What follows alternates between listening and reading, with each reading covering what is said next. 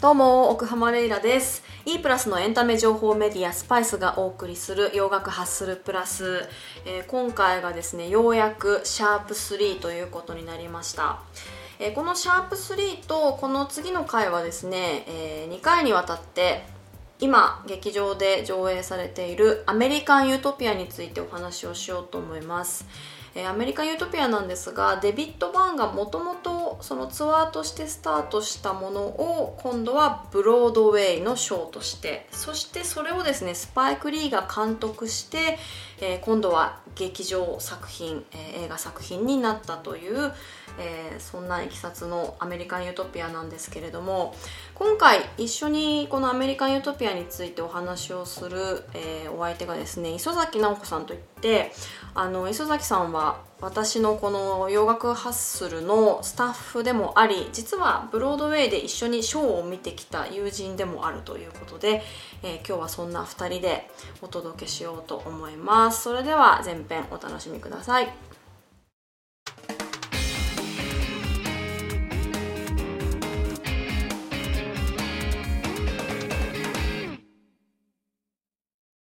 磯さんを今日はねお迎ええこしんなて風に横に並ん で喋れる日が来ると思わなかったですけど、ねえあれ磯さんが声で出るのは初めて基本ね、うんちょっとなんかこう横からピュピュってあそうか話したりとかねなんかあったねそんういうなこの津と田さんの時とかもありましたねありましたけどね、はいでもようやく Spotify でも聞けてよかったよあれもう一時はどうなるかと思ったよもうだってなどんぐらいかかったあれ申請に時間がかかってたのかななんかそういうことらしいんですよ皆さんなんか、うんなんかアンカーっていうアプリを使ってアップをすると Spotify とかあの Apple とかいろんなところのポッドキャストにバーって飛ばしてくれるんだけど拡散してくれるんだけど、その代わり Spotify は申請に時間がかかるみたいでちょっとこれ押してなかったよやり直すうんいい大丈夫で Spotify でも Spotify で聞く人がやっぱ多いのかな聞きやすいんじゃないどうなんだろう、でもツイッターとかからそのままねこうやって聞いてくれる人もいいっぱいいたみたいで、うんうんうんありがたかったんですけど、ねなんか音質のこととか Spotify ね言ってくれたりしてねねやってる人多いから、そうねやっぱりな、ね今聞ける人が増えるっていうのはいいことですよね。ありがたいですそんとでいうわけでね磯さんの磯さんの職業というか私はあの 紹介してなかった基本的にあのテレビやラジオのう洋楽をメインに制作をしているものなんですけれども、はいずっとその奥浜さんとは長くラジオの時代から一緒にお仕事をさせんていただいていてそうなんです私のオーディションを担当した方ですそうね ラジオのオーディションビでートルズは何が好きですかみたいななんかそういう質問ああったね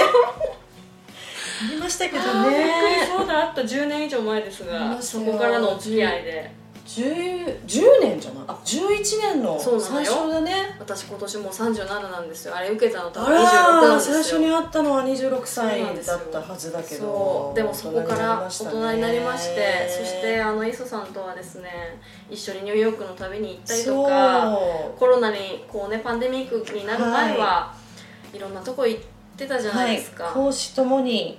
あのお世話になっておりますそうなんですそんな磯さんをお迎えして今日は、はい、ということで、ま あ、このこの番組の一応制作者でございあますそうねそれ言うの忘れてたねはいはい、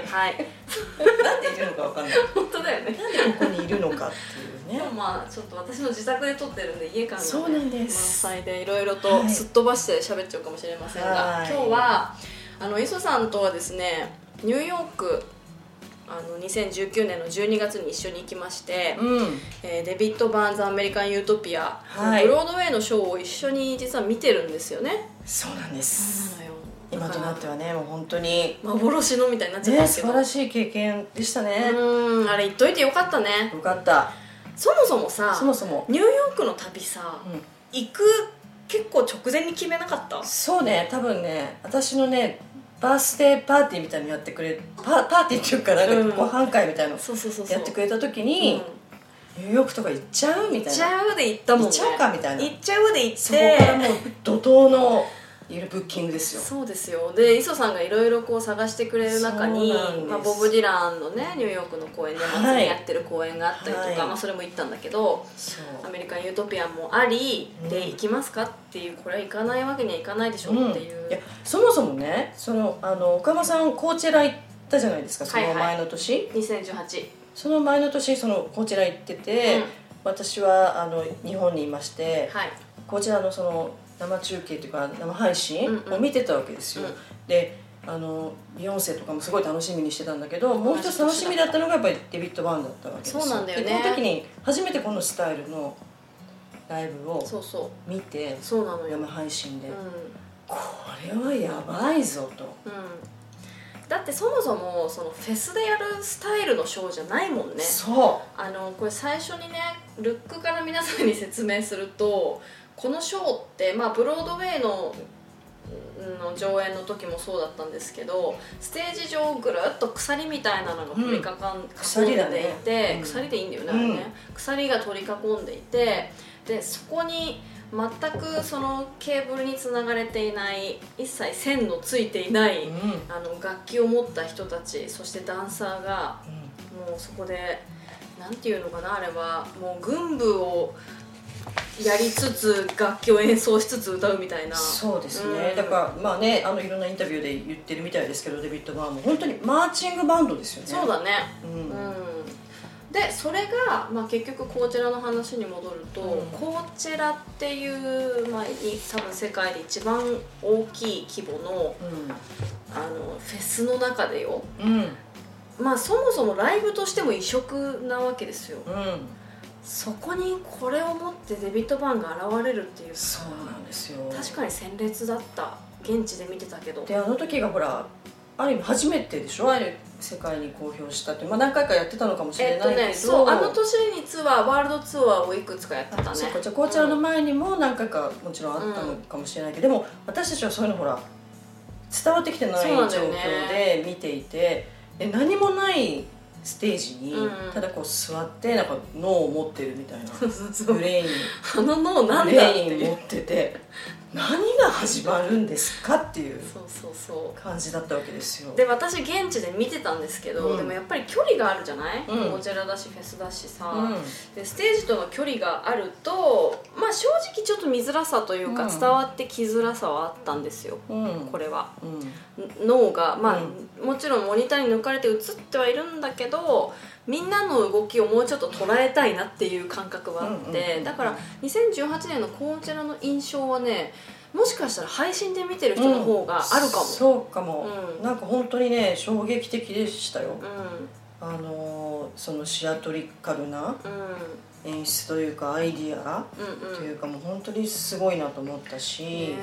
なんでまあとにかくそのこちらをね配信で私日本で見ていて、うんこれは見たいなと思っはて、いまあ、実際その後ツアーもあったんですけど、うんで見に行った知り合いの人とかもいるんですけど、うんうんうんまだ見れなかったんですよねずっとね行く機会もなくて、ただそのニューヨーク行きが決まった時に、うんうんちょうどそのこの映画になっている、ニューヨークのブロードウェイ公演をやるっていうニュースが来たわけですうよ、ん確か10月から上演だったはずだからそううん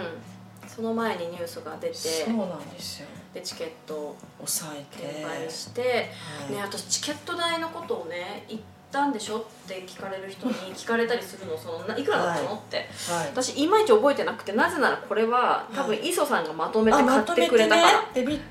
トバーンあじゃあえっとだからこれとか88ドルくらいだったえっとね私もちょっとちでも1万いょくっとらだった確よかじゃねないけどまあ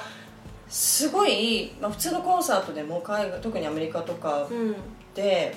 すっごい細かく分かれてるんですよあの席によってねそう同じ列でもこっちが右側と左側と真ん中で全然違うとか、うんうんうんうんあとまあちょっとそのグッズがくっついてるチケットだよとか、うんなんとかだよとか本当すごいいろんな種類があるんであと買う時期によっても変わ買っうて時く期るもあるししで、まあ、ブロードウェイだから特に、うん、いろんな種類が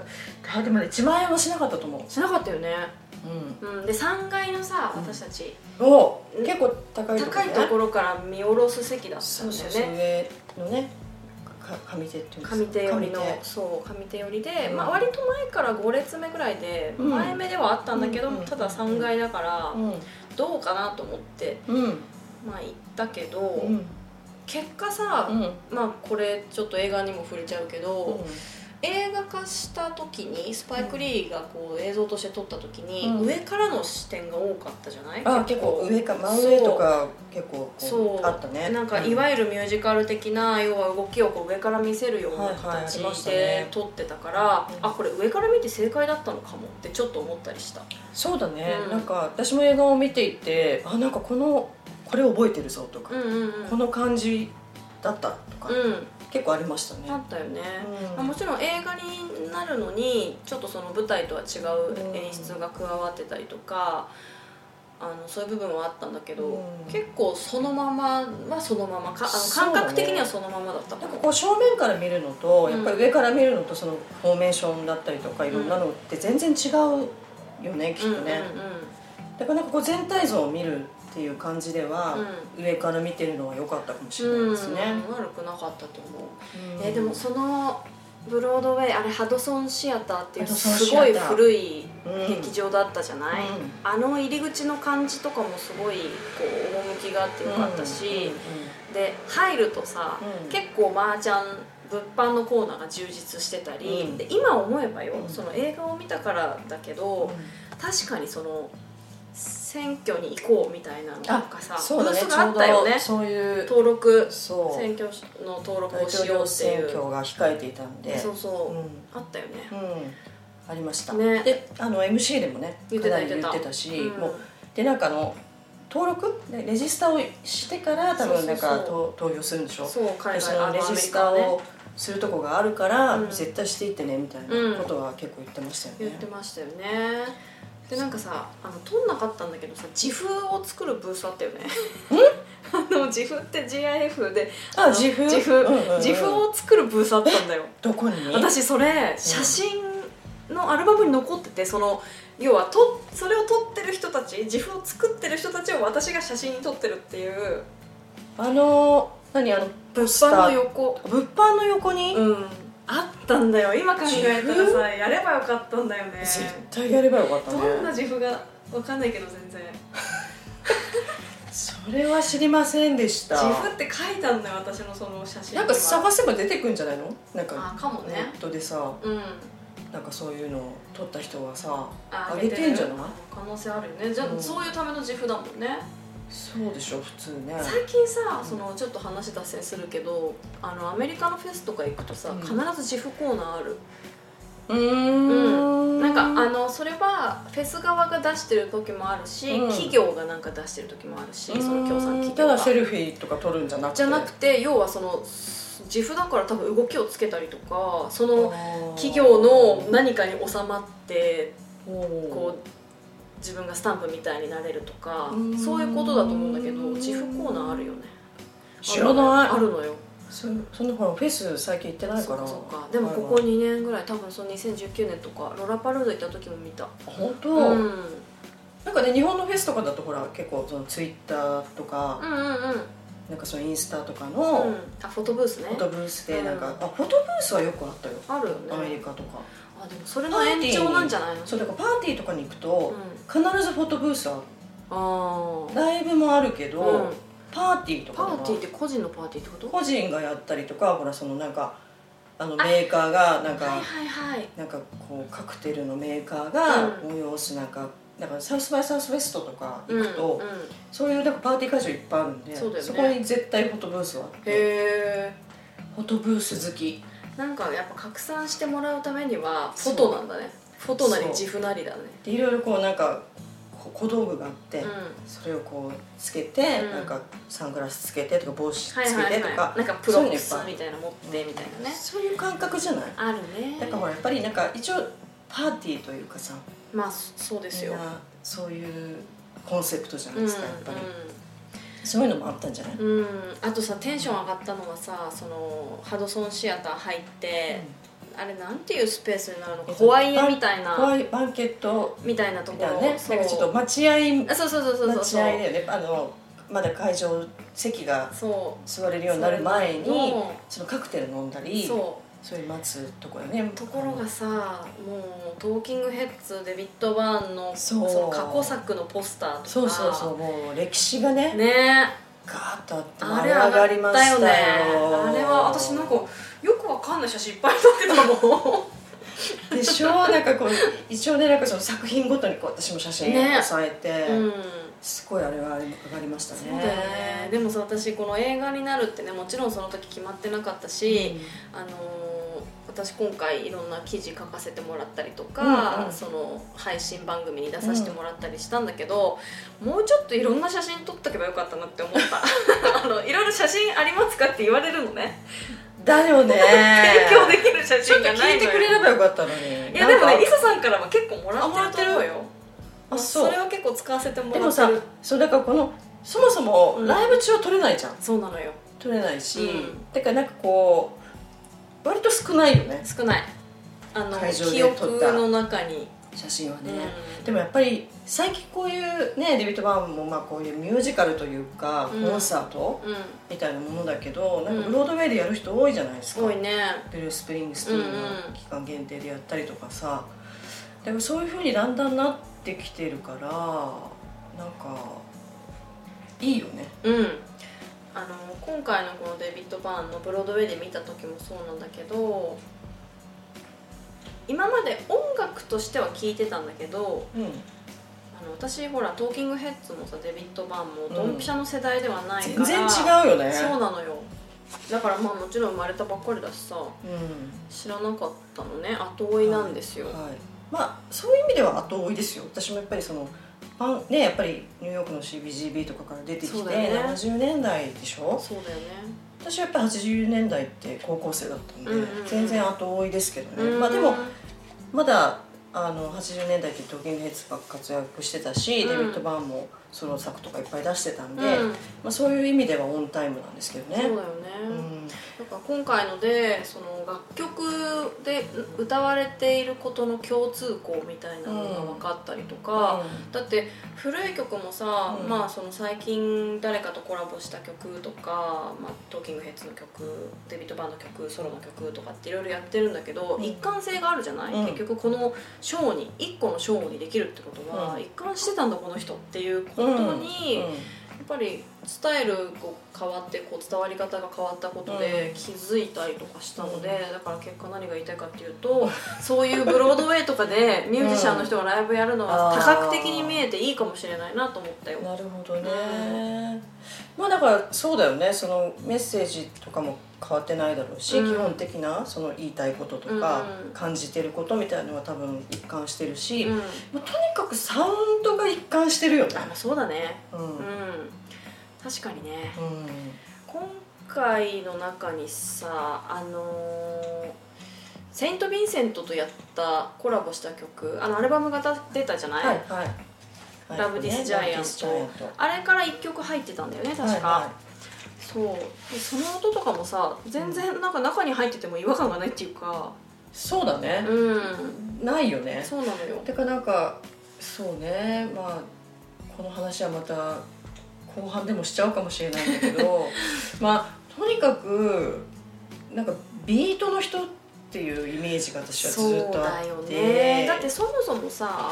あのアフロビートっていうかさそうそうそうなのそうなのまあ、もちろんその当時、まあ、うん私は後で記事とかで読んでるだけだけど、うんそこが、うんまあ白人のダンス白人がやるっていうことに対してこれはどうなのかっていう意見もあったわけじゃない、うんその要は、まあ、今でいう文化うんのうん東洋じゃないけうど、んこうなんていうのかな植民地主義的っていうかさ、こう黒人の人たちの音楽をうん白人がこうして商業に乗せるっていうことの、うんこううんなんていうのかな是非っていうか、うんうんそうねまあでも本当にこの人がまあ基本的に移民だけど、うんあのニューヨークの人だからやっぱりニューヨークってそういういろんな文化があっうて、んうんうんやっぱりすごくニューヨーク的なアーティストだし、うんトーキングヘッズっていうのもものすごいそういうイメージがやっぱりあるし、本当に実際そうだろうし、うんやっぱりそのアフリカの音楽だったりとか、まあ、アフリカねアフロビートとまあみんな言われるけど、うまあ、実際なんか彼が言ってるのはなんかもっとそのなんあのカリブ海、うんうんうんね、そういうもんだったりあとブラジルとか、うんそういうなんかラテンのうんビートなんだよね。うーんだからそのアフリカのビートなんかそのソウルとか、うんなんかその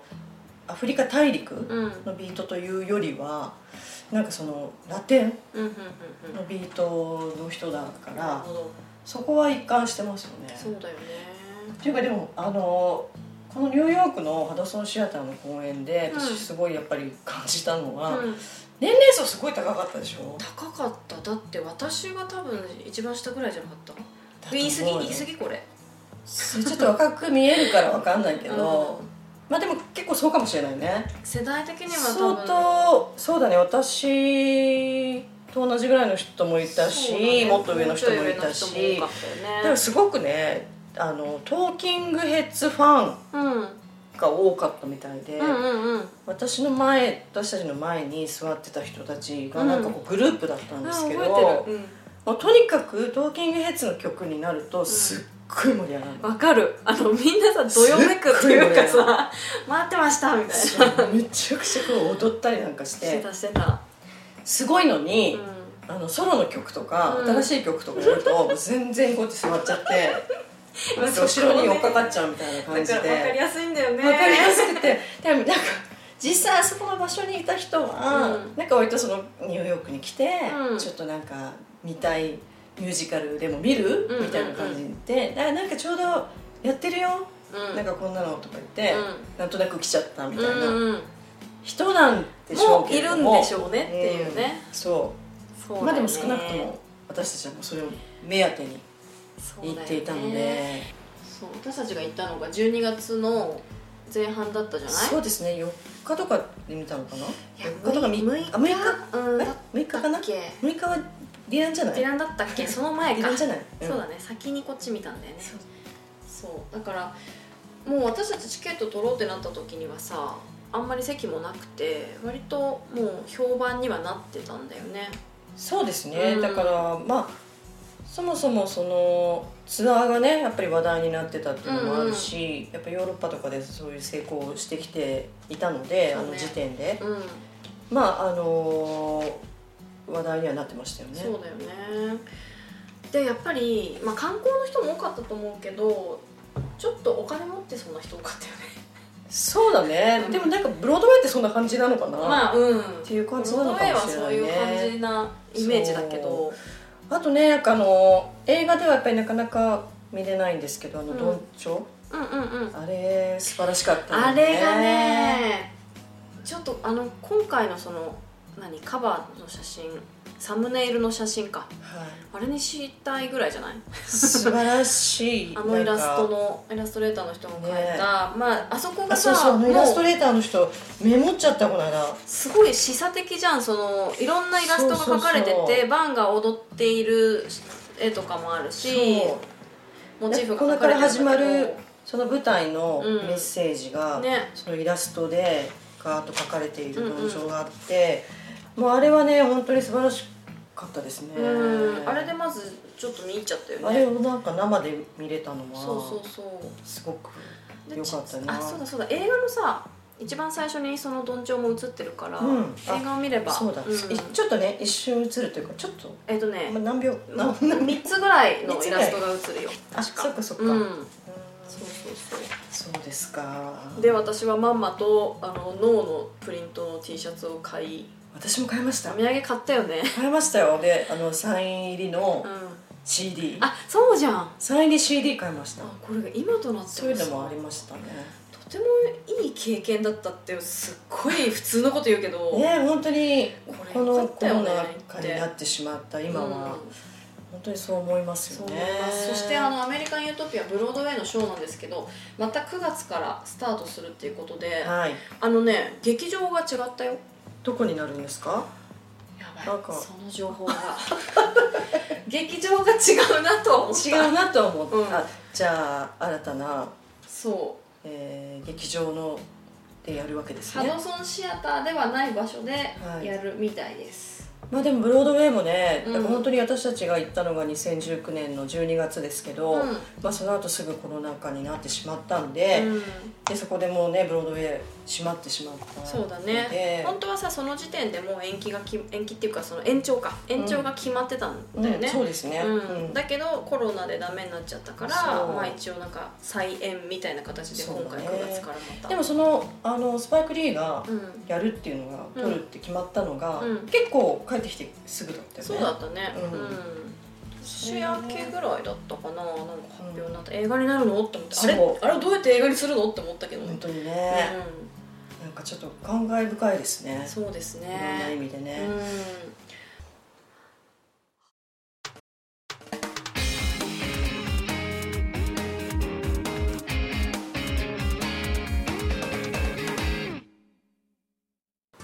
はい、えー、ということでお届けしてきました「洋楽ハッスルプラスシャープ3」でしたが磯さんとの話は尽きなくてですねまあ主にこの前半はブロードウェイでのショーを一緒に見てきたショーについて話したんですけれども後編では、えーまあ、劇場で今上映されています映画作品についてお話をしていこうと思っています。そして洋楽ハッスルプラス番組のツイッターもぜひフォローしてください番組からのお知らせそして関連情報や、えーあとですねプレイリストも投稿しててこれがあの自分たちで作っている割には私もとても使っている重宝するプレイリストになってますのでこちらもぜひチェックしてみてくださいでは次回もお楽しみに洋楽ハッスルプラス奥浜レイラでした